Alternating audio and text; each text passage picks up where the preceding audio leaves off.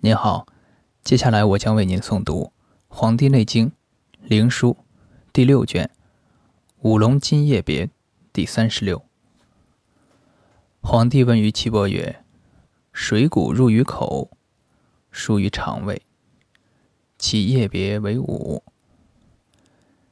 天寒地薄，则为尿与气；天热一后，则为汗。”悲哀气病，则为气；中热未缓，则为唾；邪气内逆，则气为之闭塞而不行；不行，则为水胀。余知其然也，不知其何由生，愿闻其道。岐伯曰：水谷皆入于口，其味有五。各住其海，津液各走其道，故三焦出气，以温肌肉，充皮肤，为其筋。其流而不行者为液。天暑一后，则凑里开，故汗出。寒流于分肉之间，聚末则为痛。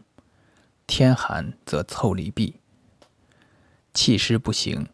水下流于膀胱，则为尿与气。五脏六腑，心为之主，耳为之听，目为之后，肺为之相，肝为之将，脾为之胃，肾为之主外。故五脏六腑之津液，尽上渗于目。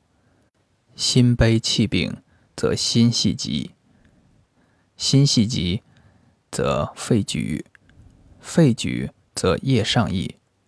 夫心系于肺，不能长举，乍上乍下，故咳而气出矣。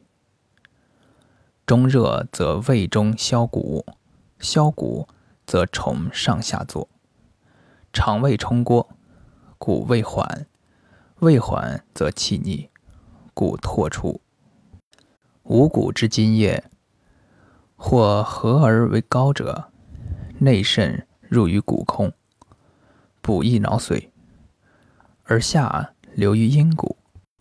阴阳不和，则使液溢而下流于阴，髓液皆减而下，下过肚则虚，虚故腰背痛而颈酸，阴阳气道不通，四海闭塞，三焦不泄。